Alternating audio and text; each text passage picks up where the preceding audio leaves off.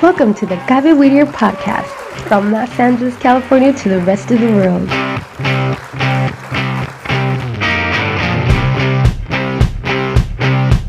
The Gaby Whittier radio podcast has been created to share with you new experiences of development and personal motivation in our children.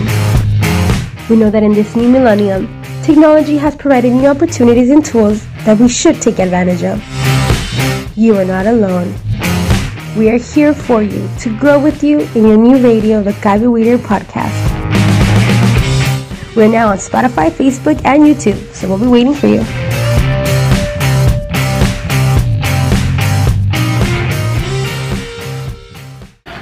Bienvenidos a Gaby Whittier Podcast desde Los Ángeles, California para todo el mundo.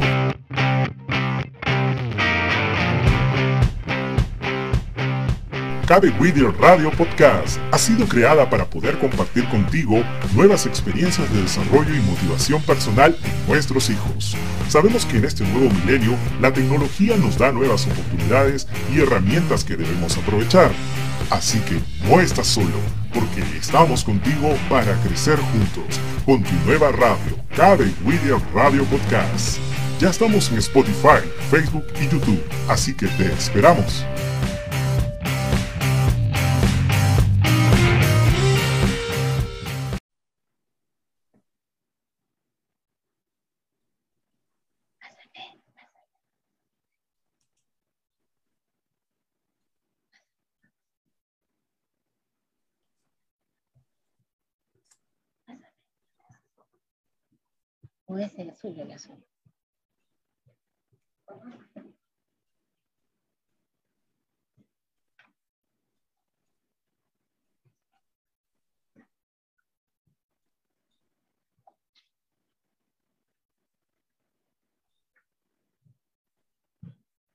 Muy buenas tardes, ¿cómo están? ¿Ya estamos listos?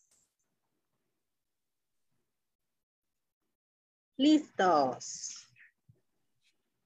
Muy bien. Muy buenas tardes a todos desde Los Ángeles, California, para todo el mundo. Cabe Willy Podcast Radio inicia una transmisión más de su programa regular de los jueves. Este día eh, me acompaña en la co-conducción Tania Maguiña. Tania. Muy buenas tardes a Ricardo, muy buenas tardes a Héctor, nuestro invitado especial de hoy. Ah, muy buenas tardes a todo el público que tenemos presente ya también en Facebook y también en Facebook Live.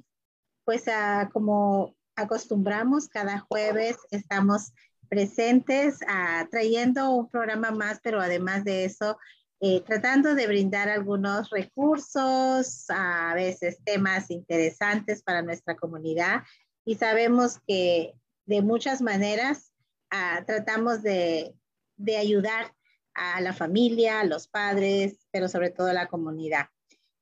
Quisiera, Ricardo, si me permites, dar un pequeño anuncio especial, ya que el día de hoy hablaremos del cuidado de las plantas. Eh, hace mucho tiempo empezó esta pandemia, hace mucho tiempo eh, pasamos por circunstancias ah, de tratar de manejar nuestras emociones frente a diversas circunstancias que como familias hemos venido atravesando. Algunas personas han perdido sus familiares, como mi caso, y otras personas pues ah, han conocido amigos muy cercanos, familia muy cercana que pues ya no están presentes. Y de alguna manera eh, hemos sabido por profesionales de la salud mental que el estar en contacto con la naturaleza genera un beneficio muy especial al ser humano, ayuda en nuestra salud mental. Entonces, esa es la razón por la que quisimos invitar de manera especial a un experto y conocedor agrónomo, pero al mismo tiempo conocedor del cuidado de las plantas. ¿Por qué? Porque si nosotros de alguna manera estamos vinculados con el cuidado de nuestras plantas y a la vez estas nos ayudan a mejorar nuestra salud mental, pues también no solamente nos ayudamos de manera personal, sino también estamos estimulando en nuestros hijos y entre las personas que nos rodean unas mejores condiciones de equilibrio emocional, que es muy importante en estos tiempos de pandemia.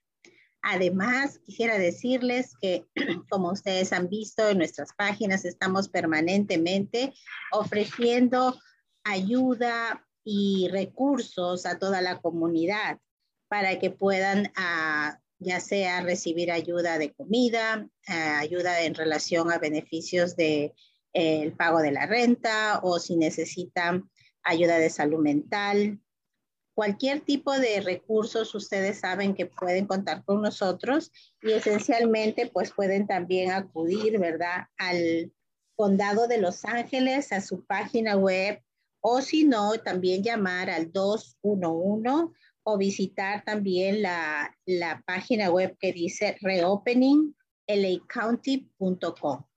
Pues bueno, creo que sin más preámbulos, Ricardo, es hora de empezar. Gracias, Tania, y bienvenida otra vez. Gracias. Y por supuesto, bienvenido a todos los que nos acompañan en Facebook Live y también a quien nos está acompañando en la plataforma de Zoom, Margarita Chulde, bienvenida. Eh, también queremos recordarles que esta transmisión va a quedar grabada en nuestro canal de YouTube y también en el canal de Spotify y ahorita se transmite en Facebook Live.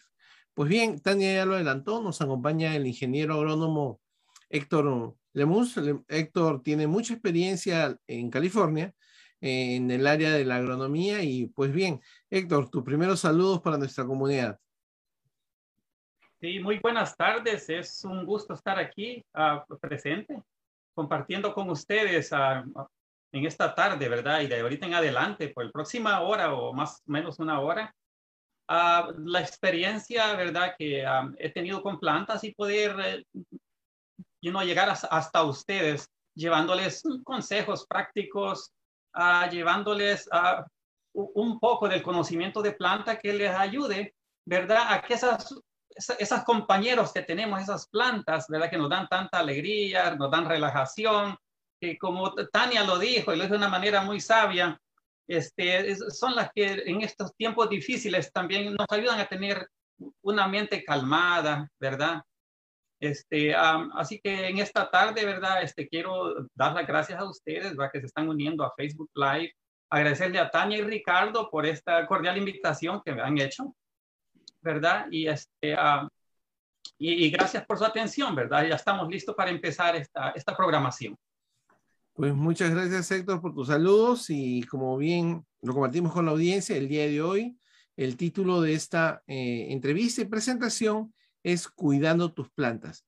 Pues bien, pues primero vamos a conocer un poco de Héctor y de su experiencia, de dónde eres Héctor y qué fue lo que estudiaste tanto en tu país de origen como aquí en California. Ah, pues ah, Ricardo este, y Tania, mira, este, ah, y público en general, ¿verdad? Este, yo soy salvadoreño, ah, nací en un departamento que se llama Santa Ana, este, ah, por haber nacido en el campo, estuve siempre en contacto con la agricultura, ¿verdad? Con los cultivos agrícolas de campo, ¿verdad? Donde allá pues es, un rubro de primera necesidad, ¿verdad? Porque el país es ah, prominentemente agrícola. Ah, de allí que este, se dio la oportunidad de estudiar agricultura, ¿verdad? Después de haber salido de la, de la primaria. Y este, Claro, estudié fitotecnia, fito del latín fitos, que significa planta, ¿verdad? Técnicas en las plantas, en los cultivos agronómicos.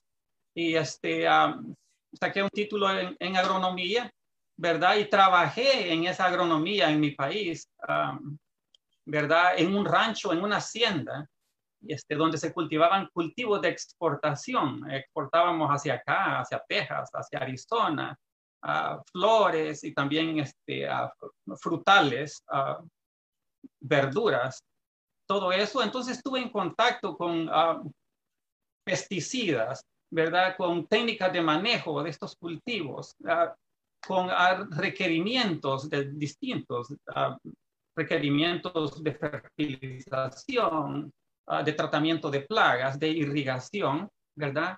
luego después llegué aquí a California ¿verdad? Y en California me extendí un poquito más asistiendo también a clases de agronomía, ¿verdad? Donde obtuve un, grado en este, economía agropecuaria, estudio de, de animales, diversos tipos de animales, ¿verdad? Desde aves de corral hasta cerdos, ¿verdad? Porcicultura y también este ganado vacuno, ¿verdad? Y cultivos de campo, también algodón, distintos, distintos cultivos. me, me, incorporé también este, al campo laboral después, ya trabajando en, en viveros. Y he trabajado en viveros, ¿verdad? Creciendo plantas, cuidando de las plantas y también vendiendo plantas, tratando a, clientes, ¿verdad? De diversos modos, ¿verdad? Y he estado de esa manera en contacto con plantas de muchas partes del mundo, ¿verdad?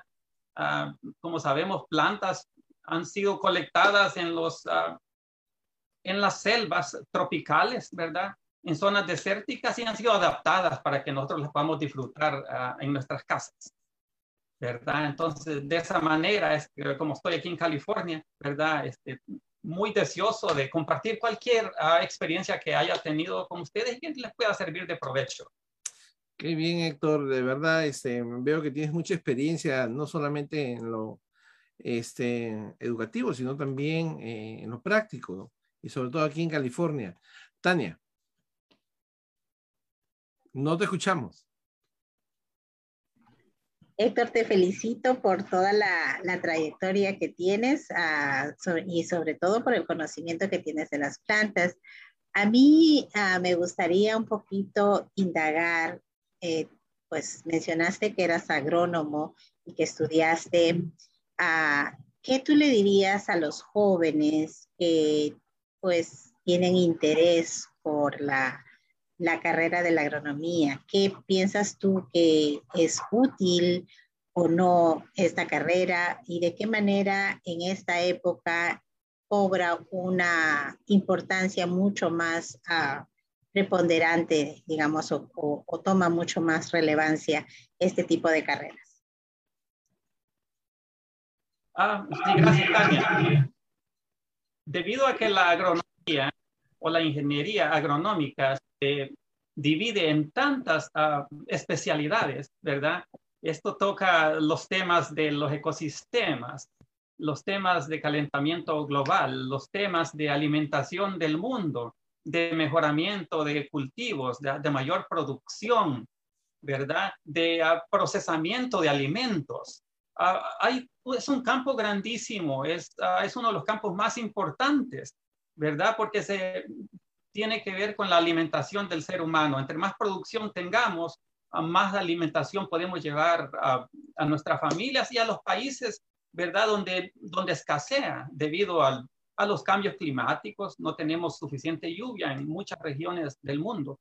Y se necesita de personas especializadas que puedan desarrollar, ¿verdad? Variedades ah, que sean más resistentes, ¿verdad? Sea a cambios climáticos, que sean más resistentes a, plagas, ¿verdad? Y que sus producciones sean mejores, ¿verdad? El trabajo de un agrónomo, de un especialista en agronomía, es no solamente producir más, sino producir más calidad y a la vez, ¿verdad? Que estaremos cuidando el medio ambiente también. No vamos a descuidar una cosa por la otra. Me parece interesante lo que mencionas porque a veces estamos tan enfocados, ¿verdad?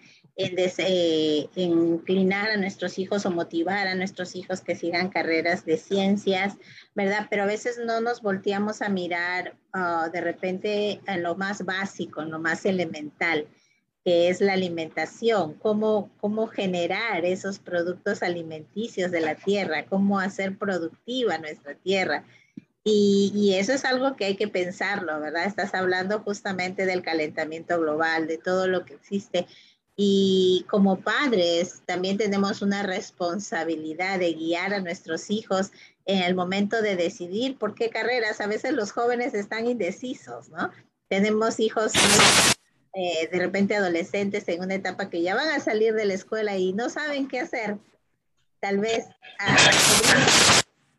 eh, acceder a este tipo de, carreras que puedan facilitar a ellos eh, una mejor ah, proyección de repente a futuro, porque es una necesidad, ¿verdad? La tecnología es importante, Pero cómo hacer de ello algo diferente a través de este tipo de cuidados. ¿Tú qué piensas de eso?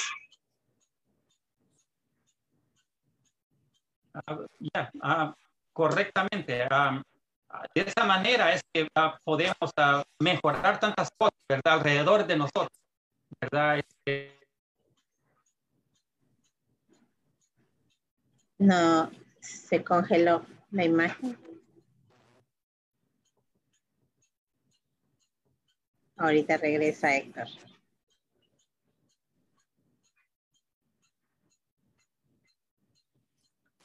Parece que se nos fue la conexión por un Sí, está bien, ya estás aquí de nuevo. Eso es lo importante. Sí, ajá. Y como te decía, esa es la, importancia tan grande de la agronomía, ¿verdad? Y que, y que sería algo grandioso que muchos jóvenes ah, también tomen esta carrera como algo de gran importancia, ¿verdad? Que va a cambiar el rumbo, ¿verdad? De, ah, del futuro, del, no solo del país, sino del, del globo en completo, ¿verdad? Tienes toda la razón, Héctor. Eh, de verdad que es una alternativa que los estudiantes también deben este, eh, observar, ¿no? Que también deben ellos investigar acerca de estas alternativas ah, de profesión que están vinculados no solamente a la alimentación y al medio ambiente, al calentamiento global, como tú lo señalaste, sino además también eh, no ajeno al uso de la tecnología ahora, ¿no? la tecnología se aplica también a esas profesiones vinculadas a la, digamos, a la agricultura o a la industria alimentaria, ¿no? Y, o al cuidado de los animales también, tú dices ya de manera mucho más profesional. Héctor, ya entrando un poquito más al tema que nos aborda el día de hoy, que es el cuidado de las plantas, eh, tú podrías decir de que el cuidado de las plantas se requiere eh, alguna experiencia previa. Eh, ¿Hay alguna manera de poder educarse de manera sencilla de cómo, cómo este, cuidar plantas? Ah, bueno, sí. se dice de que no nacemos, como dicen, no nacemos con, con el don de las plantas, ¿verdad? Casi todo es aprendido a través de prueba y error, ¿verdad? claro, cuando estudias plantas, pues eh, de, antemano se dan las, las pautas eh, a seguir, ¿verdad? Para que el resultado sea óptimo. Pero aún así se cometen muchos errores en el camino y uno va aprendiendo de esos errores. Este, ah, por ejemplo, si una persona no tiene ninguna planta en su casa y quiere empezar de cero, ¿verdad? O ya tiene plantas, pero quiere tener más plantas, variedades nuevas que le interesan y todo eso, Ah, lo que deberíamos de hacer es primero saber cómo escoger la planta. Vamos a ir a un invernadero, ¿verdad? Vamos a ir a un, a un garden center, como decimos aquí, y vamos a escoger la planta que esté más saludable, ¿verdad? Que tenga el mejor color. Vamos a ver qué le... ¿Cómo reconocemos y qué características debemos mirar?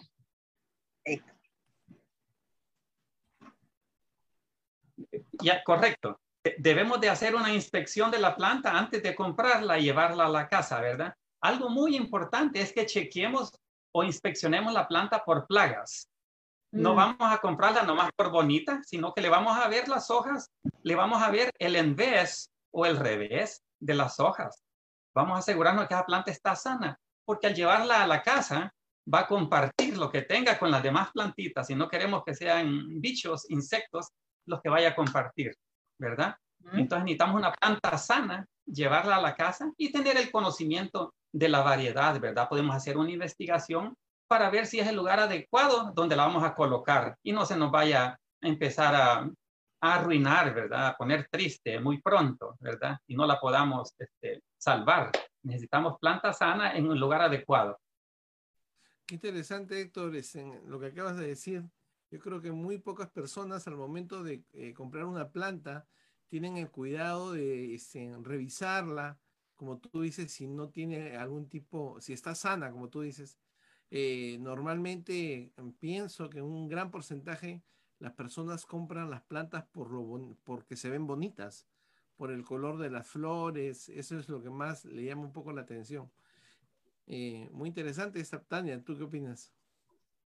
Ah, Héctor, es cierto, uno va a la tienda y mira una planta muy bonita y pues dice, ok, esta me la llevo. Pero a veces no tenemos el cuidado de mirar qué tipo de planta estamos comprando. Y pues sabemos acaso cómo distinguir o cómo preguntamos o a quién le preguntamos qué plantas son para interiores y qué plantas son para exteriores o cuánto de sol le puede dar a mi planta. ¿Cómo, cómo sabemos todo eso?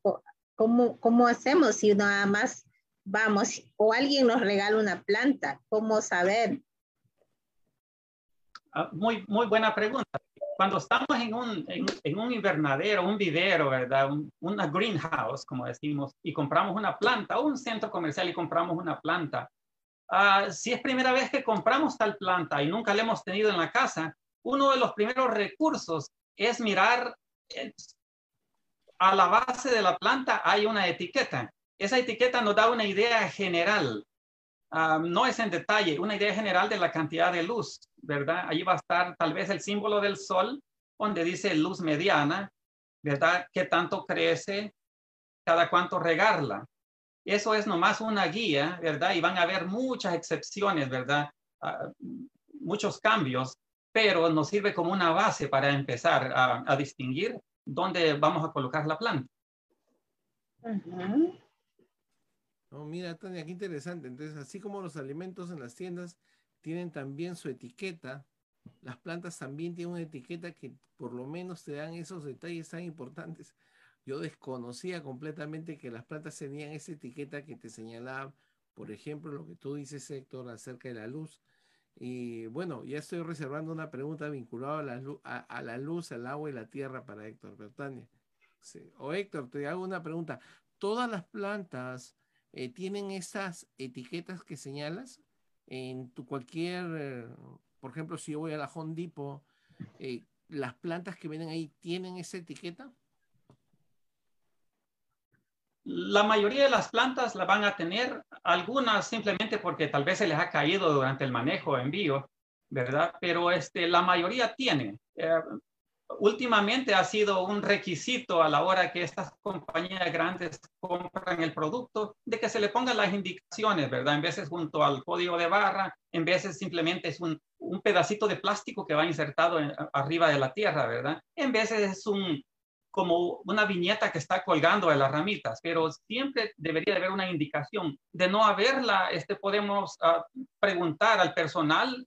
Uh, muchos de ellos tienen conocimiento sobre las condiciones necesarias para que nuestra plantita llegue feliz y permanezca feliz por un tiempo y nos, nos mantenga contentos. Muy interesante, Héctor. Tania.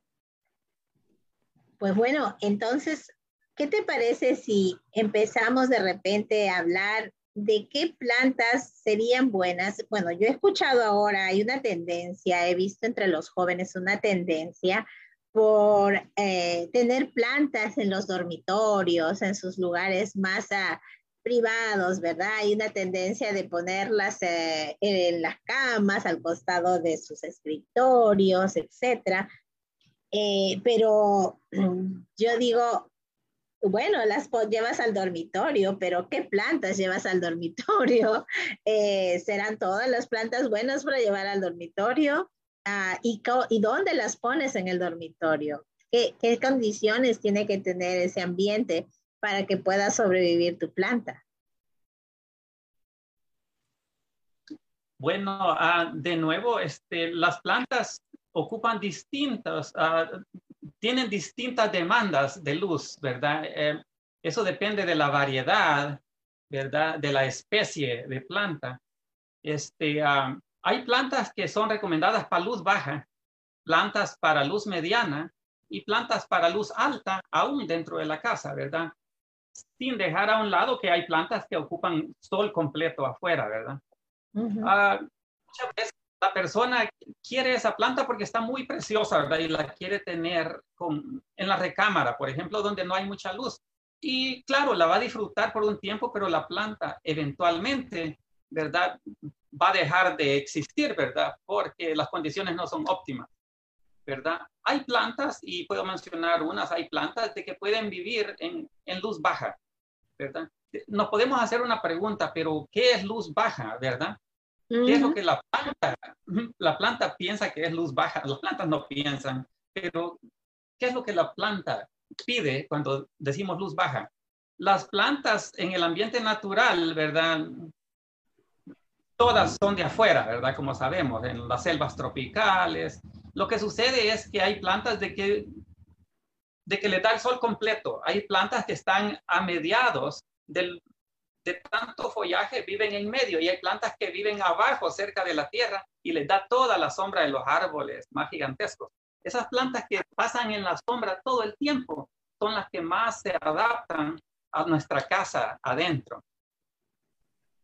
Entonces estamos hablando de que si los jóvenes tienen interés de, pues ahora como está de moda, ¿verdad? La tendencia de usar esas plantas en el, en el dormitorio o en su recámara, pues estamos hablando que tenemos que ir más pensando en unas plantas que son de sombra o son de interiores.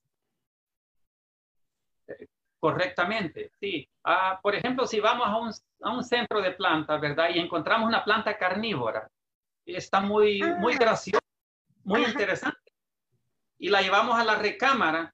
Si la recámara no tiene este, ventana grande, buena ventilación, no va a durar mucho, nos puede durar dos semanas, tres semanas, ¿verdad? Y eventualmente, pues, la, la planta va a morir, ¿verdad? Son plantas que necesitan mucha más luz, ¿verdad?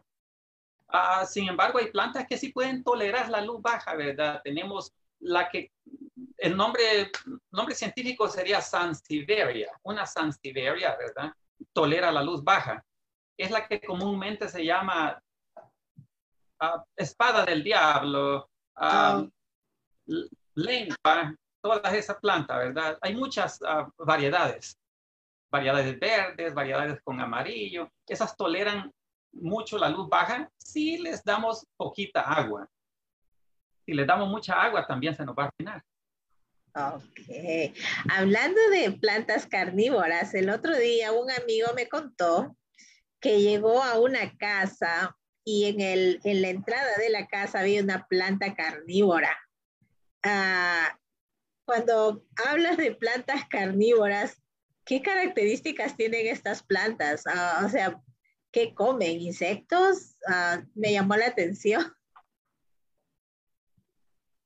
Pues mira, e, existen muchas especies de plantas carnívoras, ¿verdad? Desde las, unas muy pequeñitas y otras grandes que parecen picheles, eh, eh, de hecho se llaman en inglés pitcher plant, y este, el nombre es Nepentes, el nombre técnico Nepentes, Nepentes alata es una, es una de ellas. Este, lo que contienen es una tapaderita, ¿verdad? Que cuando un insecto llega, el insecto llega por distintas razones, ¿verdad? Llega y toca esta planta tierra, ¿verdad? Entonces el insecto queda atrapado.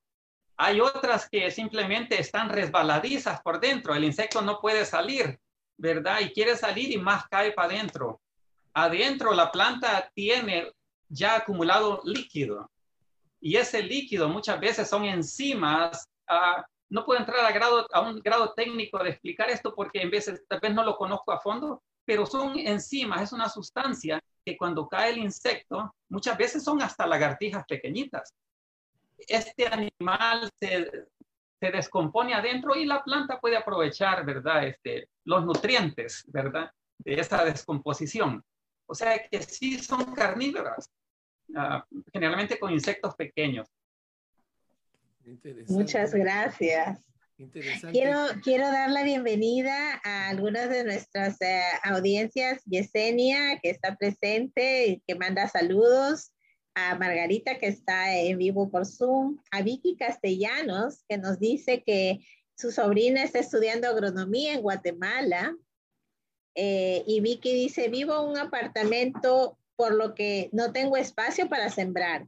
Mi esposo hizo un sembradero de madera con lo que ellos están felices. Ah, muy bien, Vicky. Esa es una muy buena idea. Y, y, sería bueno, Vicky, que nos comentes qué es que sembraron, ¿verdad? Para que y para ayudarte de repente eh, con, con, nuestro amigo Héctor, que pueda ayudarte, darte algunas sugerencias de qué puedes sembrar o cómo preservar mejor tus plantas. Pues dice ella, me han regalado infinidad de orquídeas, pero se mueren rápido. Oh, ese es un buen punto. Yo también tenía esa misma pregunta, pero se me mueren rápido. ¿Algún tipo, algún tip para que me duren más? Sí, oh, qué interesante. Hoy oh, me alegra. Las orquídeas son muy bonitas. Me alegra que, esta persona pueda tener, ¿verdad? Este, orquídeas en su casa.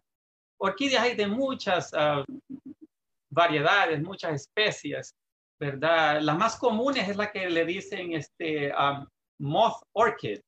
Uh, moth es un papalote, una mariposa, la orquídea mariposa. El, uh, el nombre científico es Phalaenopsis. Uh, es la orquídea más común, ¿verdad? La que viene en colores blanco, púrpura, ¿verdad? Este, también hay otras variedades, hay oncidium, dendrobium, son muy preciosas todas estas ah, tipos de orquídeas ocupan abundante luz. Este, también ocupan que, que haya corriente de aire, un poquito de aire fresco en la casa, mm. ¿verdad? no les gusta el frío tampoco, ¿verdad? Tampoco les gusta la mucha, el, mucha agua en, en la tierra, ¿verdad? Las orquídeas generalmente las venden con una mezcla de cáscara de árbol o bark y pit moss. Y es para que tengan un buen drenaje, ¿verdad? Que tengan humedad, pero que tengan buen drenaje y buen, buena cantidad de aire para que les oxigene el sistema de raíz. Entonces, la, la idea aquí sería colocarlas en un lugar donde haya suficiente iluminación en la casa. Generalmente las cocinas, ¿verdad? Las kitchens tienen suficiente iluminación. Abrimos las cortinas, les da buena luz, buen calorcito. Pueden estar cerca de la ventana pero no en la ventana si da el sol directo. No, no recomendaríamos eso para, para estas orquídeas, ¿verdad? Y acordémonos que si la orquídea la, agarramos en buenas condiciones, con un buen sistema de raíz, la colocamos en el lugar adecuado, ¿verdad? La humedecemos, pero la dejamos que un poquito se seque, pero no mucho, para que no pierda sus botoncitos. Cuando ella se seca, ella empieza a poner amarillos sus botoncitos que no han abierto, se caen y ya no disfrutamos esas flores extras que estaban por abrir. Generalmente una orquídea en buenas condiciones nos va a durar de tres a seis meses. Y después van a morir las flores, ¿verdad? No hay, no hay otra forma, van a morir, pero podemos conservar la plantita, ¿verdad? Cuidar de ella para que nos, nos dé otra flor ah, en el futuro. ¿En cuánto tiempo vuelve a dar flor una orquídea? Mira, yo tengo una aquí, y pero mira, recién le está saliendo, no sé si la puedes ver. No se puede ver también. Déjame ver, a ver, aquí. ¿Me escuchas? Sí. Ah, muy bien. Ah. Déjame poner, eh, quitar mi fondo de pantalla para que pueda... Héctor, solamente para recordar a nuestra audiencia que esta entrevista va a quedar grabada en nuestro canal de YouTube y también en el Facebook de Cabe Whittier Podcast Radio. Y tenemos muchas preguntas. Estamos con muchas preguntas en Facebook Live. Mira, mira cómo, mira cómo está creciendo en esta orquídea esos pequeños botoncitos. Pero ¿cuánto tiempo tenemos que esperar para que le salga la flor, no? Porque acá está la planta, pero y acá le están haciendo nuevas nuevas ramitas y nuevos botoncitos. ¿Cuánto tiempo y qué, y qué, y qué hacer para que le salgan unas flores ah, nuevamente grandes? Porque a veces salen flores, pero ya empiezan a salir flores pequeñas. Sobre todo cuando son orquídeas grandes. ¿Hay algún abono, algún líquido, algo? Sí, ah, mira, Tania, esta, esta orquídea que estamos mirando ahí es una Phalaenopsis, ¿verdad? Es la orquídea ah, papalota o mariposa. esta orquídea, cuando tira sus flores, quedan sus, esas espigas, ¿verdad? Los palitos altos, que Si no hacemos nada, pero simplemente la colocamos en un lugar ah, con suficiente aire, ¿verdad? Que le dé la buena luz, le damos un poquito de agua, le ponemos un poquito de fertilizante, nos va a dar más flores, ¿verdad? Ah, puede ser tres, seis meses después que va a empezar a lanzar una nueva espiguita. Si no la cortamos, esas espigas que no tienen flores, no las cortamos, ella va a querer tirar nuevas espigas de la punta de esa espiga. Ah. Entonces, espigas débiles que nos dan flores más pequeñas. Oh. Una idea sería cortarla unas dos, tres pulgadas arriba de la base, ¿verdad? Dejar una estaca corta, ¿verdad? Y en esos nódulos, por ahí nos va a dar la espiga y va a ser más fuerte, más desarrollada. O a veces, muchas veces va a tirar nueva espiga desde la base, ¿verdad? Y esa va a ser ah, una espiga normal con muchas, ah, esperemos, con muchas flores, ¿verdad? Hermosas y, el tamaño natural, normal. Oh, muchas gracias, Héctor. Qué buen consejo. Pues bueno, acá tenemos algunas otras preguntitas, pero Ricardo, por favor. Sí, este, no quería dejar de compartir la información de Héctor. Héctor no solamente este, trabaja para compañías muy importantes asesorando aquí en California, eh, para, de acuerdo a lo que él me contó, tiene mucha experiencia trabajando para grandes viveros a nivel, no solo de California, ¿no, Héctor? Sino también a todo nivel de Estados Unidos, ¿no? Has trabajado, tienes experiencia trabajando para empresas a nivel de todo Estados Unidos, ¿no?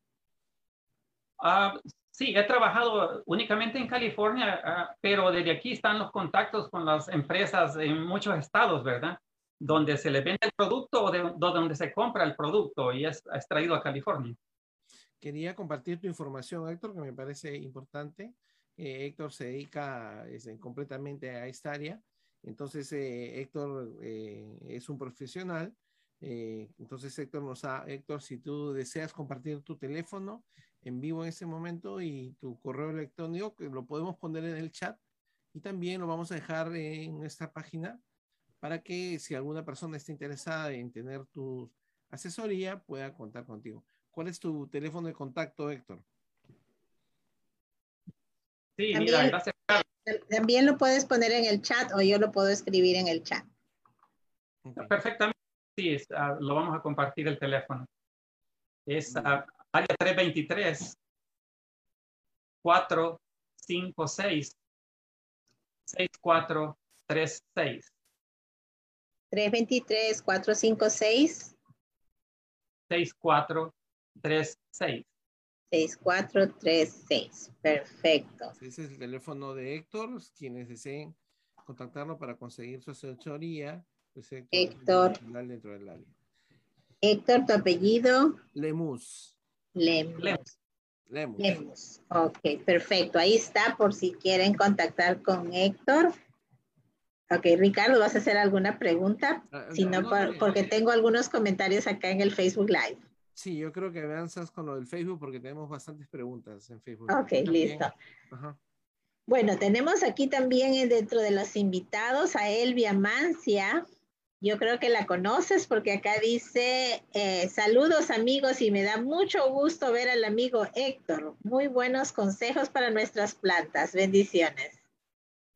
Ah, luego, pues Vicky nos dice, ah, me encantan las plantas y siembro vegetales junto con mis hijos. Ah, dice, sí, gracias. La pregunta sería, ¿qué podemos sembrar en ese sembradero? Por lo regular son flores, pero ellos quieren sembrar vegetales. ¿Cuáles podemos sembrar que no ocupe mucha profundidad para que desarrollen? Sí, ah, antes que todo, gracias por los saludos. Agradezco mucho sus saludos. Ah, los planteros de vegetales, sí, tendríamos que primero decidir qué nos gustaría este, tener, ¿verdad? Si Recuerda que nuestra amiga ah. Vicky dijo que ella había hecho un sembradero y que no tenía mucho espacio en su casa. Entonces. Sí, ah, generalmente, claro, depende si está en, sol completo, en, sombra afuera o si es ah, estrictamente adentro de la casa. Necesitaríamos saber eso. ¿Verdad? Los vegetales, por lo general, van a necesitar sol completo pero ahorita vamos a entrar ya pronto a la estación en que el, el, frío pues no nos va a dejar prosperar plantas afuera, ¿verdad? Dice Vicky que su sembradero está afuera. Sí, ajá. Ya se nos está acabando el tiempo para vegetales, ¿verdad? Para plantar nuevos vegetales, porque el ciclo de los vegetales puede ser hasta dos, tres o cuatro meses, ¿verdad? Y, y ya incurrimos en el tiempo cuando la temperatura es baja y se nos mm. puede dañar. Oh, ok, entonces sí. Eso me parece un dato muy importante, Héctor, también escoger, ¿no? informarse con relación también al tiempo, ¿no? A la época, ¿no? ¿Qué época es ideal para sembrar vegetales entonces, Héctor? Sería más bien nuestra pregunta. Sí, sería ya cuando la temperatura ya está poniéndose uh, fuera del, de la zona de peligro para las plantas, para que toleran esas temperaturas, más que todos los vegetales, ¿verdad? Que son más sensibles. Estamos hablando de temperaturas de 65 grados en adelante, ¿verdad? Si caímos con temperaturas menores de 50 grados, ya consideran temperaturas que van a, dañar, ¿verdad? La planta. Y si, digamos, estuviéramos en una época de temperatura ideal de 65 a más, por ejemplo, ¿qué eh, plantas o qué vegetales serían ideales para cultivar si no tenemos, digamos, mucho, mucho espacio y mucha profundidad para sembrar nuestros vegetales? ¿Qué nos recomendarías?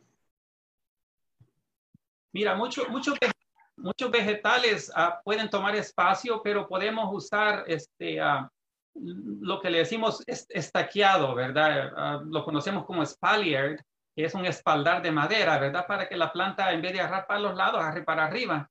¿verdad? Aún así podemos tener pepinos, ¿verdad? Y que tomen muy poco espacio porque los amarramos hacia arriba, ¿verdad? Con, con hilo, ¿verdad? Detenidos en madera. Podemos usar tomates también y hacerlo aún de esa forma. Eso le da mejor sostén a la planta. Esos no ocupan mucha profundidad. Los tomates, los pepinos, los uh, bell peppers o chiles dulces también se pueden tener. Hortalizas de ese tipo que son, son bien comunes ¿verdad? Nomás tenemos que estar vigilantes de las plagas porque las atacan mucho. E, eso justamente me estás haciendo acordar que una vez sembré pepper, pero no me dejan los insectos solo, no dejan que, que puedan sobrevivir. ¿Qué se hace para evitar que se los coman antes o que cuando está la planta recién muy, muy pequeña y saliendo el fruto, se las coman los gusanos u otros animales? Sí, es, ah, es bastante ah, trabajoso mantenerlas bien sanas, ¿verdad? Pero hay, hay prácticas que nos ayudan mucho. Antes de empezar, antes de plantar, podemos también tratar el suelo, ¿verdad? Para que el suelo no lleve polilla, no lleve plagas de antemano. Mm. Eso lo podemos, lo podemos, hacer, ¿verdad? Tratando la tierra con, aún con ingredientes que no son tan nocivos o que no son nocivos, uh, ¿verdad? Tal vez usando a oh, yo tenía aquí un hydro, lo conocemos como agua oxigenada, ¿verdad? Hydrogen peroxide. Oh. Este lo podemos usar en la tierra, podemos mezclar mitad hidrógeno con mitad este, agua y regar la tierra antes de plantar para que esto pues ayude a combatir la polilla en la tierra, las plagas y quede más apto para la planta, ¿verdad? Recién nacida. Y además nos está ayudando un poco con el oxígeno en la tierra porque es simplemente oxígeno lo que le estamos dando. ¿Y qué cantidad se le echa? Eh, por, ¿cómo, ¿Cómo es que se le trata? Sí, podemos mezclar la mitad del peróxido de, de, hidrógeno y la mitad de agua, ¿verdad? Partes iguales. Y, regar la tierra para que, para que se lave, ¿verdad? Y de esa forma controlamos hongos, controlamos este, insectos, ¿verdad? Algunas larvas, ¿verdad? puede ayudar bastante. Y luego, es, sí, dime. No, qué interesante, digo, continúa. Oh, gracias, sí. Y luego cuando la planta crece, pues ahí, ahí es donde tenemos que empezar a tener cuidado y saber cuál es el propósito de nosotros. Queremos crear la planta de una manera convencional, la forma como como lo hacen, ¿verdad? Los, los grandes crecedores, ¿verdad? Usando químicos o queremos hacerlo de una forma orgánica, Esa es una, una decisión que vamos a tomar. Ah, afortunadamente, ¿verdad? Este, en el mercado podemos encontrar ambos productos, ¿verdad? Podemos encontrar insecticidas que son, uh, este, como te dijera, que son ah, químicos, ¿verdad? Y otros, biológicos, ¿verdad? Que son, son menos nocivos, menos dañinos, ¿verdad? También encontramos eso. Tenemos a nuestra amiga Esperanza Nava también en Facebook Live y ella nos menciona que pues ella con sus hijos y, cultivan eh, vegetales y ella dice que los rábanos son perfectos para el verano. ¿Tú qué opinas? ¿Sí? Sí, mira, la ventaja del rábano es que la cosecha sale bien pronto, ¿verdad? Los rábanos que al mes ya están grandecitos, ah. Este, yo no los dejaría que estén mucho tiempo, hay que arrancarlos pronto, porque en veces agarran un picor, ¿verdad? Se ponen un poquito picosos y los dejamos mucho. Y eso es rápido, es una cosecha muy, muy rápida, ¿verdad? Qué interesante poder enseñarle, ¿no, Ricardo? A nuestros hijos y a nuestros nietos, de repente, si los tenemos, a, cultivar la tierra y a, y a comer de ella, ¿no? A disfrutar de los productos que ella nos regala. Así es, y yo creo, Héctor, que este, quiero destacar no solamente tu experiencia, sino el conocimiento que tienes dentro de esta técnica de, lo que es el cuidado de las plantas. Eh, realmente este, estoy escuchando cosas que nunca había escuchado realmente, como por ejemplo lo que tú acabas de decir, ¿no? El tema del cuidado de la, de la tierra previo a plantar cualquier tipo de vegetal o, o cualquier tipo de planta, ¿no? El cuidado que puedes tener con la tierra. Ya hablaste tú acerca, por ejemplo, de la luz y lo importante que es eh, la luz y cada planta y la calidad de luz que debe tener cada planta. También has mencionado acerca del cuidado de la tierra y de cómo todo lo, lo que una persona debe tener o considerar antes de empezar a hacer su cultivo para que tenga éxito, ¿no? Y me gustaría saber, Héctor, has hablado de la tierra, de la luz ahora me gustaría que compartas un poco tu experiencia con el tema del agua. El agua. ¿Qué es el agua para el cuidado? La importancia del agua para el cuidado de las plantas. Ah, sí, mira, Ricardo, este, y, y, personas en general, ¿verdad? Que nos están escuchando, gracias. Ah, el agua, pues, viene a ser uno de los factores más importantes, junto con la luz y la temperatura, ¿verdad? En ambientes de interior, adentro de la casa, eh, el agua es, algo que tenemos que manejar muy cuidadosamente. Ah, como regla general, recomendamos mejor regar poco y no mucho, ¿verdad? Y la razón es porque adentro de la casa tenemos contenedores de que son cerrados. Afuera deberíamos de usar contenedores que tengan un agujero para que el drenaje de la planta, ¿verdad? Este, ah, sea efectivo. Adentro no, adentro el agua se acumularía si regamos de más. Y eso desplazaría el oxígeno. Y eso crearía problemas en la raíz, ¿verdad? Problemas de hongos, ¿verdad? Y la planta pues estaría en muy, muchos problemas. Ah, para regar una planta, tenemos que saber primero si esa planta es una planta que necesita estar mojada siempre. Ah, hay dos, dos tipos o más de plantas que necesitan estar casi siempre mojadas. Serían los helechos, ¿verdad? Ah, junto a mí tengo un, un fern, un helecho. Esta plantita necesita estar húmeda, siempre, ¿verdad? Y húmeda no, no significa que haya agua sentada abajo, ¿verdad? Ah, significa de que la vamos a mantener al tocar la superficie de la tierra, tiene que estar húmeda para que no marchite. Otra planta que necesita agua constante es esta planta.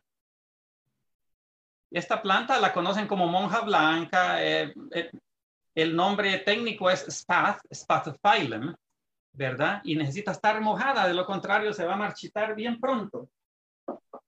Hay plantas que no ocupan mucha agua y necesitamos que se sequen entre riego y riego. Y extenderíamos el riego quizá hasta 8 o 15 días. Una de las más resistentes es ah, la Sansevieria, ya hablamos de esa antes, antes. Sansevieria, la espada, espada, ¿verdad? Lengua, pues es la, es la misma planta.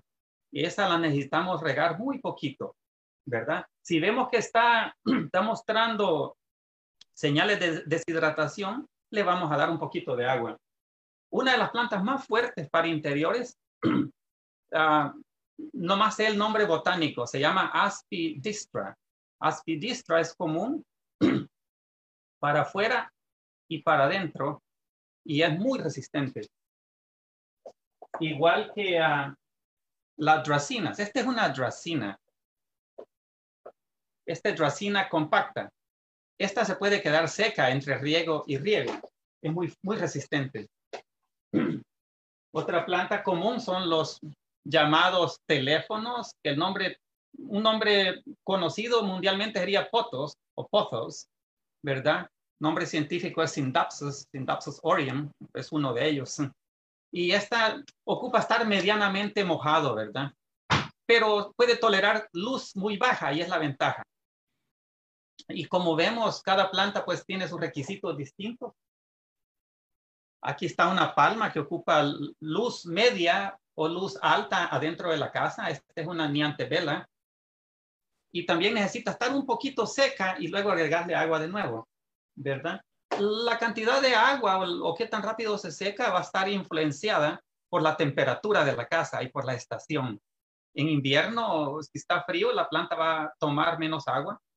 En verano se va a secar más pronto, ¿verdad? si ponemos el calentón, se va a secar más rápido, ¿verdad? Y, tenemos que estar conocedores de, lo que, de esas temperaturas, ¿verdad?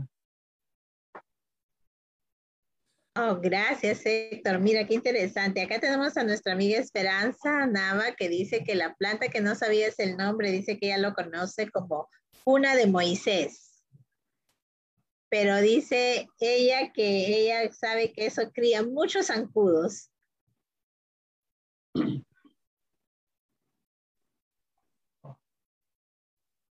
Ah, sí, pueden ser, ah, muchos zancudos pueden estar atraídos por esto. Y una de las razones es esa de que necesita estar mojada todo el tiempo.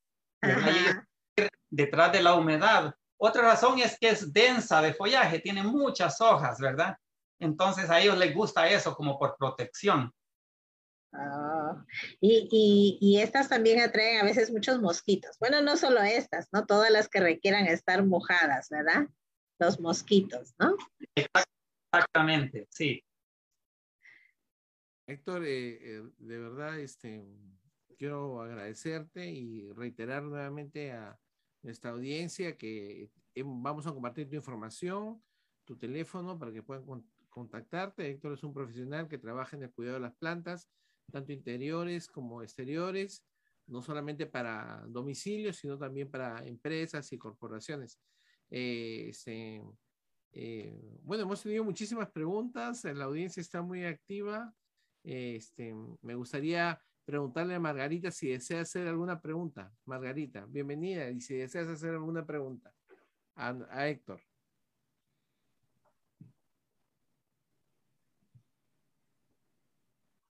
Mientras que Margarita se alista, me gustaría hacer una pregunta en relación a la tierra.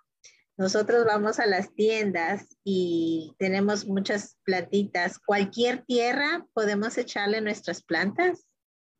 ¿O también es importante hacer la selección de una buena tierra de acuerdo al tipo de planta que queremos? Porque mencionaste hace un rato como las orquídeas que requieren algo diferente en general, ¿qué tipo de tierra es apropiada para nuestras plantas? Sí, mira, en el, mercado vamos a encontrar gran variedad de, ah, de tierras, ¿verdad? Por decirlo así, ¿verdad? Unas son adecuadas para vegetales, otras ah, para plantas que florean, otras para interiores, otras para exteriores, otras son orgánicas, ¿verdad? Otras son, es tierra y, el precio dice mucho también. Hay unas tierras caras, unas tierras baratas. Ah, otras que huelen y otras que no huelen, unas que huelen mal, ¿verdad? De acuerdo a su contenido. Entonces, sí, si la planta es de interior, tenemos que escoger tierras que son para interior. Generalmente estas tierras no son pesadas, ah, generalmente ah, contienen ingredientes que las hacen más fácil de drenar el agua, ¿verdad? y también de retener más aire, más oxígeno. Generalmente estas tierras tienen en su contenido también este perlite, que se llama perlita, es, son unas piedritas blancas. Esas ah, ayudan a, a, colocar más aire, más oxígeno en la planta, ¿verdad? Mm. Ah, y de ahí depende el tipo de planta. Por ejemplo, hay ah, mezclas especiales para los cactus que están más cargadas en, en arena, ¿verdad? Tienen mucha arenita, ¿verdad? y hay otras mezclas especiales para vegetales, ¿verdad? Unas que también contienen mucha materia orgánica, ¿verdad? Otras son para los acates, ¿verdad? Y unas contienen, el nombre en inglés sería manure, ¿verdad? Que es estiércol de ganado, ¿verdad? Otras contienen guano, ¿verdad? Quizás otras contienen a chicken manure, ¿verdad? O sea, o estiércol de, de aves, ¿verdad? Todas estas para adentro no son adecuadas, ¿verdad? Debido a que van a, tener cierto mal olor, ¿verdad? Son adecuadas para afuera. Y también tenemos que saber, ¿verdad? Que el estado de descomposición cuando apliquemos este, ingredientes como compost, ¿verdad? Que es una mezcla de productos naturales, ¿verdad? Porque mucho, muchas veces el compost todavía no está, no está listo para ser absorbido por la planta y van a pasar unos meses, un tiempo, hasta que estos nutrientes estén disponibles. Y vamos a decir, pero si le puse buena tierra, ¿por qué inmediatamente la planta todavía parece que ocupa más comidita? En estos casos, si, la, si necesitamos que la planta inmediatamente absorba los nutrientes, necesitamos comprar un abono ah, químico, un abono inorgánico, ¿verdad? Porque este está disponible más rápido. consejo general, ¿verdad? Claro. Interesante. Ricardo, ¿tienes alguna pregunta? Yo tengo otra, pero... Bueno, mientras Margarita se prepara, si es que quería preguntarle a Héctor, acaba de mencionar el tema de, la, de los diferentes tipos de tierra que uno debe escoger. Y él mencionó un poco el tema también de las, eh, de las plagas. Eh, el tema de las plagas, Héctor, también resulta siendo una parte importante del cuidado de las plantas. Eh, yo he visto que algunas personas eh, lavan directamente las plantas con jabón y agua. ¿Eso es recomendable para las plantas? Ah, sí, mira, qué interesante, Ricardo. Es una de las preguntas que más hacemos, ¿verdad? Este, ¿Cómo vamos a combatir las plagas? hay ciertos consejos, ¿verdad? Que se le dan en general a las personas ah, que tienen sus plantitas en la casa, ¿verdad? Primero es, ah, necesitamos regularmente, ah, con frecuencia, una vez por semana o algo, cuando estamos dándole agua a la planta, ah, revisar la planta de una manera rápida, verla por arriba, verle el en vez de la hoja, a ver si no encontramos insectos, ver algún bicho que quiera estarla invadiendo. tres plagas o cinco plagas son las más comunes, ¿verdad? En las plantas de interiores. Ah, una es el millibug. Millibug es una cochinilla ah, blanca que forma como una bolita de algodón, ¿verdad? Mm. Esta se propaga muy rápido y esta avanza en la noche, a veces que avanza, deposita muchos huevos, cientos de huevos, y entonces este, se desarrolla muy rápido. Otra que es común son los áfidos o pulgones. Los áfidos son generalmente verdecitos, hay unos medios rojitos, muy pequeñitos. ¿Verdad? Y esos invaden las plantas fácil también. Otra plaga muy común son las arañitas rojas o spider mites, mm. ¿verdad? Es un tipo de ácaro, ah, es un arácnido, no es un insecto. Ah, esos tres son bien comunes, ¿verdad? Este, ah, lo que tenemos que hacer es identificar la plaga, ¿verdad? Muchos insecticidas van a matar cualquiera de estas plagas, las van a eliminar, ¿verdad? Y le van a devolver la salud a la planta porque el insecto lo que hace es chupa la savia de la planta, pero a la vez es un vector, o sea que está transmitiendo enfermedades a la planta y eso, eso no es bueno, ¿verdad? Entonces en el mercado también contamos con insecticidas ah, orgánicos e insecticidas inorgánicos, ¿verdad? Químicos. me preguntaba Ricardo sobre, sobre el jabón. Yo, yo tengo aquí jabón porque eh, ocurrió de que pensé de que a lo mejor se necesitaba hablar sobre el jabón.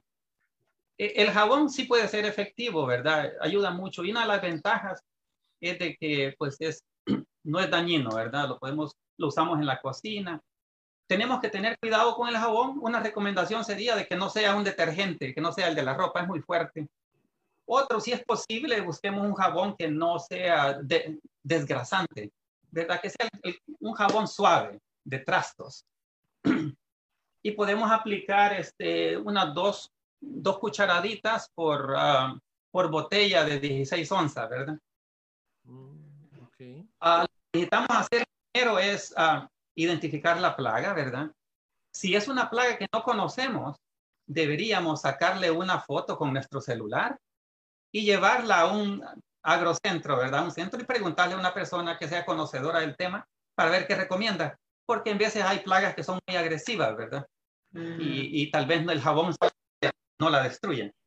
Ah, lo que vamos a hacer primero es esa plantita, llevarla afuera. En, en, un ambiente óptimo la vamos a llevar afuera, a no ser que no sea posible.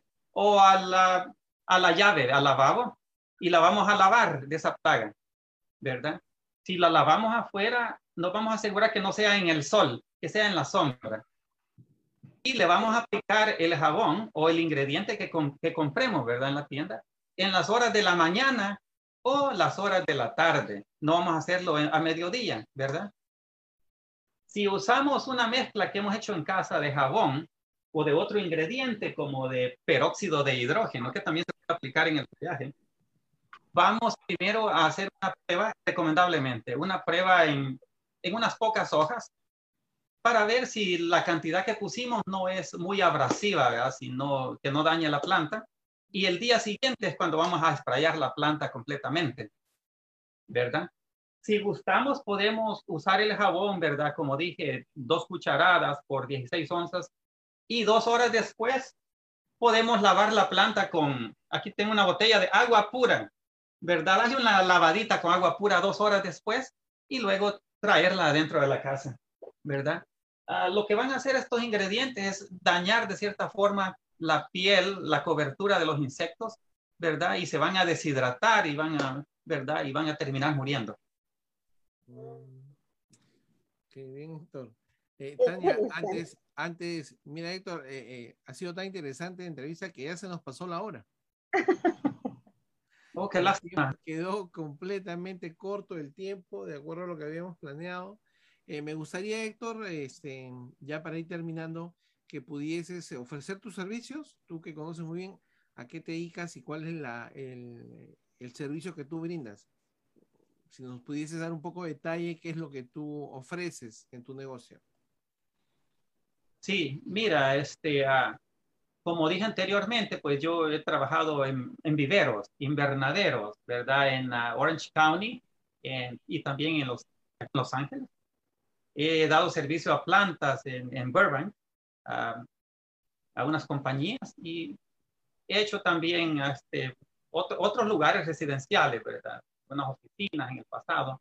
Este, también puedo hacer consultoría, ¿verdad? alguien que ocupe este, recomendaciones, ¿verdad? Ah, ya sea también para, para los contenedores, ¿verdad? En diseño, de acuerdo a, su casa, ¿verdad? ¿Qué tipo de luz tiene? ¿Verdad? Si es contemporáneo, si es mediterráneo, si es, depende del tema que, que ella guste, si es desértico, si es tropical, ¿verdad? Recomendaciones del tipo de planta, ¿verdad? Y este, uh, y también del tipo de cuido que quieren, ¿verdad? Y todo eso. Uh, sí trabajo así, en un nivel personal, ¿verdad? Se me puede contactar a través de ah, mi correo electrónico y del número de teléfono que ya dimos. Mi correo electrónico es h e c t l e m a gmail.com y ese va a aparecer también en, ah, en la página de Facebook, ¿verdad? Sí, está en el flyer, si lo pueden ver, está el teléfono y también está el correo electrónico de Héctor. Héctor, además me, imagino que también puedes dar asesoría a, los negocios, ¿verdad? Porque a veces los negocios quieren eh, tener muy bonitas plantas en su parte exterior para dar la bienvenida a los clientes o de repente dentro de los interiores para dar la bienvenida o para hacer más agradable el ambiente de su negocio. También ayudas con ese tipo de, de consultoría o asesoría.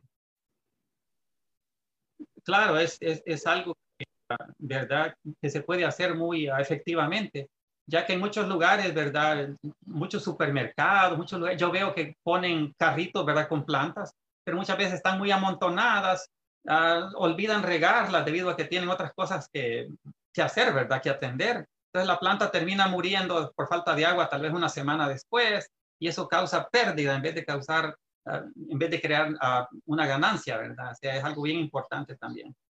Claro, de repente seleccionar una planta con mayor tiempo de duración y sin necesidad de tanto cuidado ayudaría, ¿verdad? Clara, claramente, sí, ese es el punto. Tania, Claro. si Bueno. terminar con, ya con las preguntas que tenemos en Facebook Live Así es. para no dejar ninguna pendiente. Ok, bueno, queremos agradecer la participación de nuestros amigos y amigas eh, a través de Facebook Live. Eh, realmente estamos muy complacidos de que estén atentos a, a este tipo de, de, temas que estamos tratando. La finalidad es justamente poder hacer partícipe a toda la familia, ¿verdad? Del cuidado de, de estos seres vivos tan hermosos que nos traen también a bastante estabilidad emocional, ¿no? Que es la razón por la que estamos tocando este tema. Eh, estamos saliendo de un tiempo de pandemia y estamos tratando de superar nuestras, manejar mejor nuestras emociones, pero qué mejor de hacerlo a través del cuidado de un ser vivo, que es también la planta, pero por otro lado, también de ayudarnos justamente a todos, ¿verdad? Eh, empezar a aprender lo importante de la naturaleza para poder seguir vivos, ¿verdad? En este, en este, en este planeta. Pues tenemos eh, eh, una pregunta de Vicky, dice, ¿qué función tiene el acerrín en plantas o árboles? Ah, pues mira, el tema del acerrín no lo he estudiado mucho. La única forma en que ah, he venido en contacto con el acerrín es cuando se crea este, materia orgánica, un compost, ¿verdad? De que se aconseja ponerle, este, ah, ponerle hoja seca, tierra, una capa de acerrín, ¿verdad? Supongo que, claro, es materia orgánica, entonces se va a descomponer, ¿verdad? Y, este, y va a dar nutrientes a la tierra, pero eso va a llevar de un año a, a cuatro años, ¿verdad? Para que esté disponible para la planta, ¿verdad? Pero sí es, es, es, es orgánico, ¿verdad? Tenemos que tener cuidado, sin embargo, a no aplicar este acerrín o madera que, es- o que sea derivado de madera comprimida, ¿verdad? Ya que eso ya lleva sustancias agregadas que pueden ser dañinas, ¿verdad? Ya sea, no sé, ya sea benceno, formaldehído, cosas así. Otro, ele- otro elemento que he visto yo en la tierra es que cuando compramos nuestras plantas en cualquiera de las tiendas de aquí, distintamente donde, ah, están, las tierras tienen, está como, como mencionabas hace un rato, tienen esos pequeños ah, bolitas blancas, ¿verdad? Y, a veces está mo- como muy, muy compacto que cuando tú le echas agua y si no le echas suficiente, ya inmediatamente se seca y es muy rápido que la planta muera, ¿no? Porque requieres estarlo regando muy a menudo. ¿Cómo es que mantienes o esa planta con ese tipo de tierra o significa que cuando lleguemos a casa o después de un tiempo que la planta se adapte, necesitamos cambiarle de tierra? Ah, no le cambiaríamos de tierra porque generalmente ah, los crecedores le pusieron la tierra esa porque es, es la mejor ah, opción para el tipo de planta, ¿verdad? Ah, sí, necesitan dre- mucho drenaje y por eso tienen el perlite ahí incluido. Ah, en veces nos podemos confundir porque hay otra, otro ingrediente un poco parecido. Ese se llama vermiculite. Y el vermiculite hace un poco lo opuesto, ¿verdad? Del perlite. Perlite nos da aireación de la tierra y el vermiculite nos absorbe más la humedad, ¿verdad? Es para suelos un poquito más pesados. Ok. Bueno, pues muchísimas gracias. Sí, es cierto que hay muchas preguntas. Tengo una pregunta más de aquí del público. Dice, ¿el injerto en plantas es favorable en los frutos?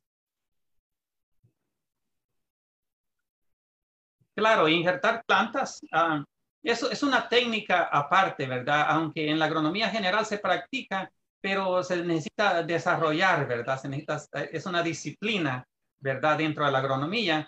Este, yo en mi vida pues no he injertado muchas plantas nomás durante la práctica que hubo.